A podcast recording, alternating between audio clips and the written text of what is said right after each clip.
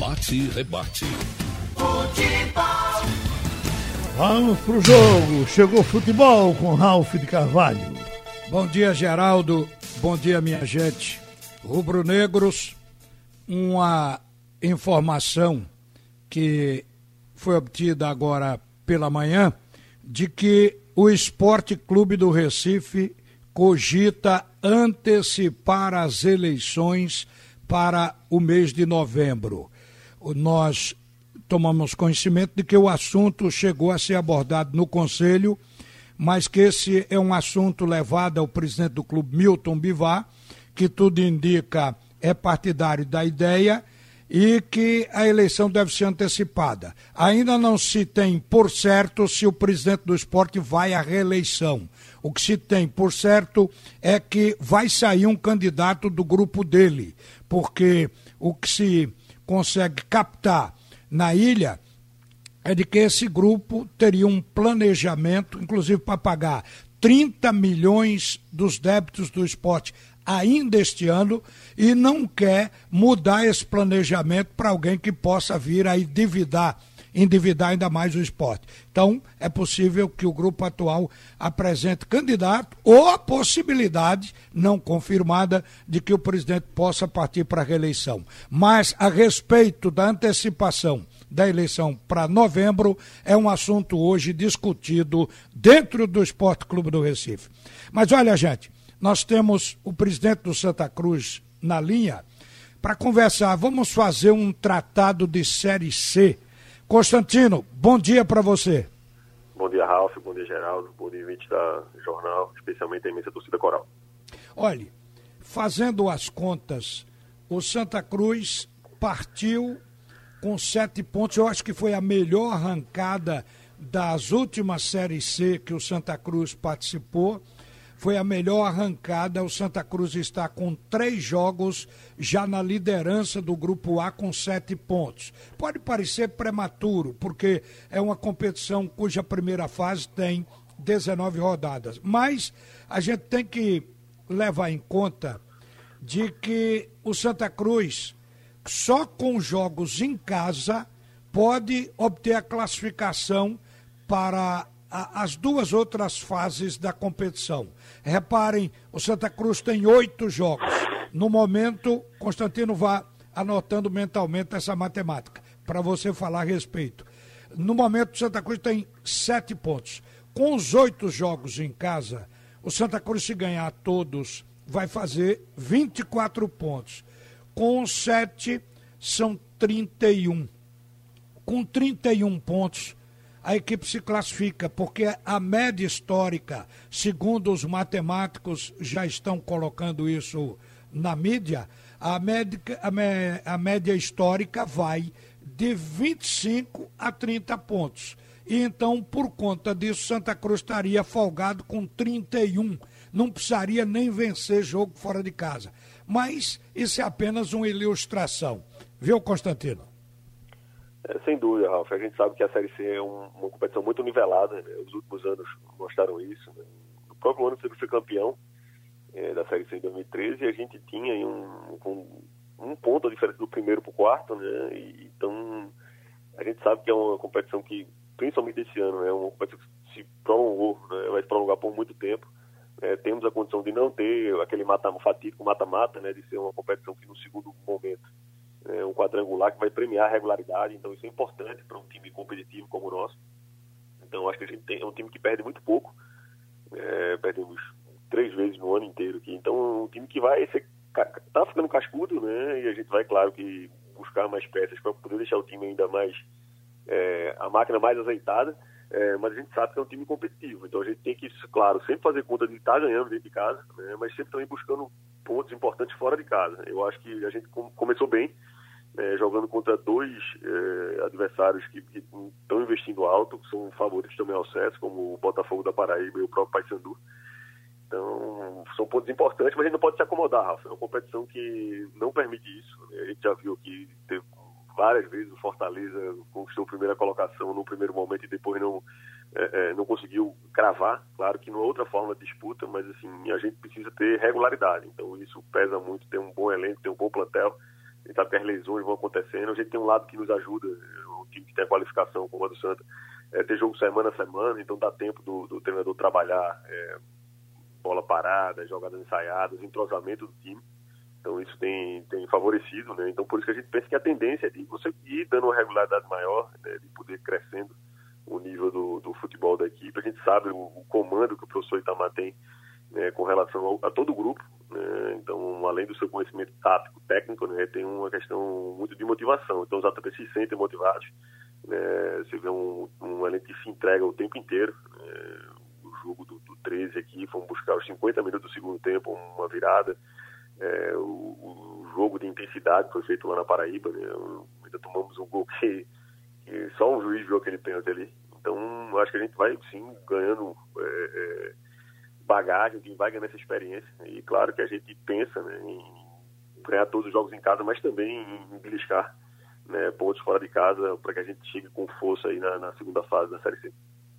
Olha, é preciso lembrar que fruto do pedido dos dirigentes da Série C, o Constantino está nesse grupo, é, essa competição, a Série C, vai até o dia 31 de janeiro de 2021, porque na tabela da CBF, os dias 24 e 31 de janeiro estão destinados às duas partidas que finalizam essa competição. Mas também, Constantino, é bom lembrar ao torcedor que essa fase agora classifica quatro equipes de cada grupo. São dois grupos de dez, oito equipes passam para. As quatro melhores equipes de cada grupo passam para dois quadrangulares, viu, gente? Só nesse primeiro quadrangular é que vai se decidir quem vai subir para a Série B. Então, quando a gente diz fazer um tratado de Série C, porque muita gente tem perguntado como é a competição. Então, classificam-se quatro agora, passam para o, o, o quadrangular seguinte, e os dois melhores de cada grupo de quadrangular, os dois melhores, esses são quatro, porque são dois grupos, esses quatro então subirão para a Série B no ano que vem. Agora, o vencedor de cada quadrangular, os dois, eles farão as finais do campeonato da Série C desse ano. Os adversários em casa de Santa Cruz são os que ele vai passando agora na ida. Imperatriz, Remo, Jacuipense, Paysandu, Botafogo da Paraíba, Vila Nova, Manaus e Ferroviário. Constantino, um dos adversários nessa Série C, no grupo do Santa Cruz, que é o grupo A, mais temido era o Botafogo. E o Santa Cruz já passou bem por ele nessa primeira partida. Eu tenho a impressão que, com motivação, mesmo sem público no estádio, os jogos em casa vão render bem e o Santa Cruz pode obter os pontos de classificação aqui, sim. Você acredita nisso também? Acredito, Ralf, mas a gente tem que confirmar isso dentro de campo, né? A gente sabe que o futebol, é, hoje, essa pandemia nivelou muito, né? Você não vê jogos assim com, com você não vê goleadas, você não vê uma situação de, de diferença muito, discrepância muito grande desse lado técnico, pelo menos nesse primeiro momento, né, de, de, de retorno. Mas o que a gente não pode é, é se basear em estatística para poder ganhar jogo. Né? Vai ser jogo a jogo, que a gente pode trabalhar para que os jogadores estejam imbuídos nessa, nessa condição de sempre estar buscando a vitória na nossa casa é, e a gente tem trabalhado duro para isso, a gente sabe o trabalho da entrega do, do, de toda a comissão técnica, né, situação é, é, de recuperação de atletas, a nossa fisioterapia, nosso departamento médico, é, o nosso departamento físico, né, que tem dado uma boa condição aos nossos atletas. E, como digo, são jogos semana a semana, então você tem mais tempo para descansar, não tem aquela maratona como foi nesse primeiro momento do ano. Então, acho que isso vai dar um, um ganho de qualificação para nossa equipe.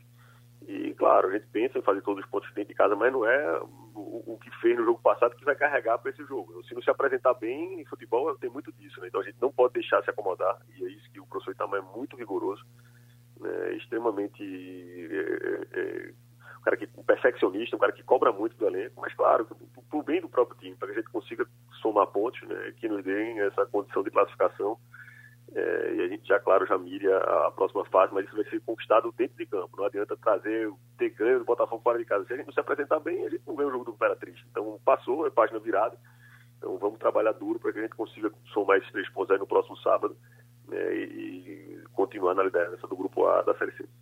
A gente sabe que para botar o público dentro do estádio, a CBF vai demorar, porque pode ser até que espere pela vacina, pela fabricação, pela distribuição e pela aplicação na população brasileira para abrir os estádios. Mas isso pode acontecer antes do final do ano, depende do aparecimento da vacina.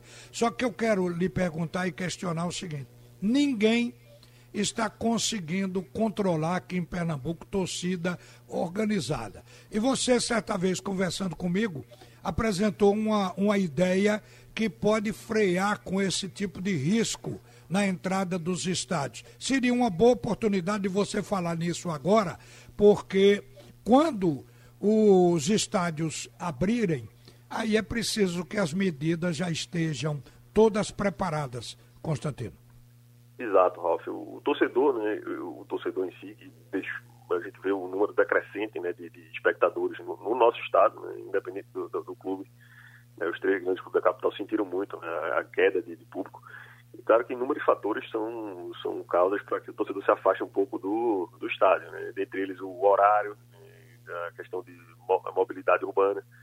É, mas eu acho que o número um disso é a violência. Então, a sensação de, de, violência. Então, o torcedor ele não quer se expor, não quer expor sua família também. É um, um, para ir para um evento que tem essa insegurança. Então, acho que a gente já tinha falado lá na, na, no arbitral do Pernambucano, né, seria importante que, que a gente tivesse né, um monitoramento, né, uma, uma, entrada, principalmente onde ficam aquelas organizadas que estão proibidas, mas a gente sabe que ficam no mesmo lugar no estádio, né, que tivesse uma leitura biométrica, né, um, uma identificação para que a gente pudesse né, aumentar o nível de segurança. Né, e acho que temos que caminhar para esse lado. Né, e não é uma questão uníssona de um, de um clube apenas, mas que todo, todo o futebol necessita isso, pede isso, né, a imprensa, a própria federação, né, as famílias pedem. Então, assim, vamos buscar soluções para que a gente consiga fazer um, um sistema de monitoramento, né, de, de acesso por, por biometria, né, e, e, claro, que uma vigilância maior em cima desses das pessoas que vão ao estádio, que quem vai para torcer é ótimo, esse que a gente tem que trazer, mas quem vai para badernar, bagunçar ou para e que, que, e que deva a justiça, na verdade, que ele, é, na verdade, não, não tenha nenhum acesso ao estádio. É isso que a gente pensa e acredito que a gente vai se encaminhar é, junto com o poder público, junto com os demais clubes da capital, para que a gente, quando volte o público, já volte com algumas medidas de segurança que deem maior sensação é, de segurança para o, o torcedor que hoje está afastado.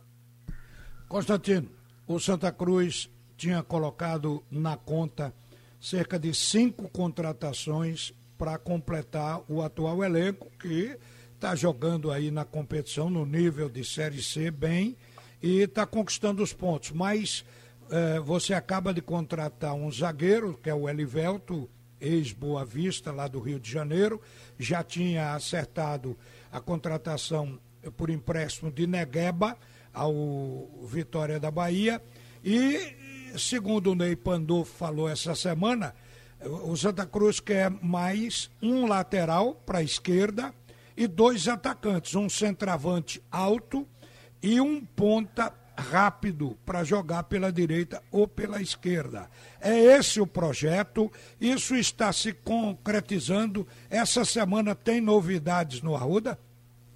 Ralf, é bem por aí, né? Nossas carências, a gente sabe que é uma competição é, como um rally, né? não adianta você sair na frente e, depois é, faltar gás no final.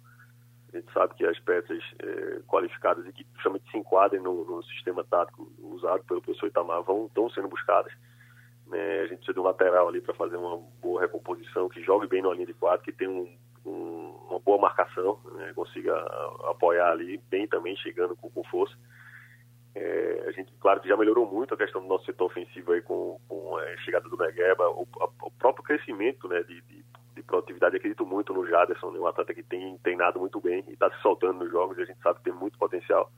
Mas ainda precisamos sim de um homem de lado. Né, esse talvez um, a maior carência do, do, clube desde o início do ano, mas é uma carência do futebol brasileiro como um todo. Mas o, o Ney, junto com, com, com, o nosso diretor Fred, junto também com toda a comissão técnica, tem buscado né, nome no mercado para que a gente possa suprir essa carência. E também um atacante, como você bem colocou aí, de área, com, com características um pouco diferentes da que a gente tem no Pipico e no Rangel, né, que são jogadores de mobilidade, que têm uma boa condição e bom poder de finalização, mas um centroavante mais de, de assim, fixo dentro de área, um, um, um, cara que saiba usar mais o corpo e tenha, claro, uma maior estatura. para que, numa circunstância de jogo, né, às vezes em campos mais difíceis, mais apertados, a gente consiga né, ter também uma mudança de característica de jogo. Então isso é importante né, e a gente tem buscado e certamente, não vou dar prazo, né, assim, chega amanhã, depois dessa semana, a direção tem se esforçado né, e acho que dentro de pouco tempo a gente vai se encontrar com alguns reforços né, para qualificar a nossa equipe. A última pergunta, que o tempo está chegando ao fim. O, os 11 milhões pela venda do CT é, aí do, do lado do Arruda, eu tô, é, estou tentando lembrar o nome do CT. É, é Valdomiro Silva. Valdomiro. O CT Valdomiro. Os 11 milhões, eles já têm data para é, é, o Santa Cruz receber? Não, Ralf, na verdade foi, foi conversado né, essa, essa situação junto com, na verdade, tem desapropriação. Né, o nosso pessoal da patrimonial teve algumas reuniões com pessoas da prefeitura né, e a gente deve aguardar essa sinalização né, por parte do poder público né, para que a partir daí o clube consiga né, fundamentalmente investir no seu centro de treinamento, para que a gente consiga acelerar esse processo de formação de jovens valores. Santa Cruz é um clube que nasceu com essa vocação, né, com a vocação de formar atletas, né, mesmo em dificuldade, você vê grande parte desse nosso elenco é, é formado por jovens da, da, oriundos das nossas divisões de base.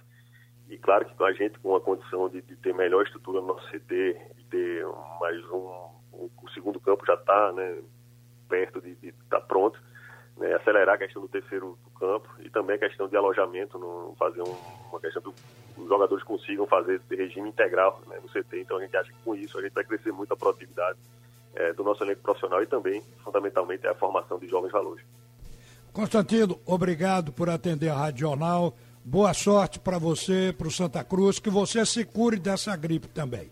Ah, forte abraço, Ralf. Obrigado pela, pela lembrança. Saudações corais. Agora vai voltar o comunicador da maioria. Pronto, Geraldo. Ralf volta às 12h30. Aqui, a melhor cobertura do futebol. Muito mais emoção, informação e credibilidade.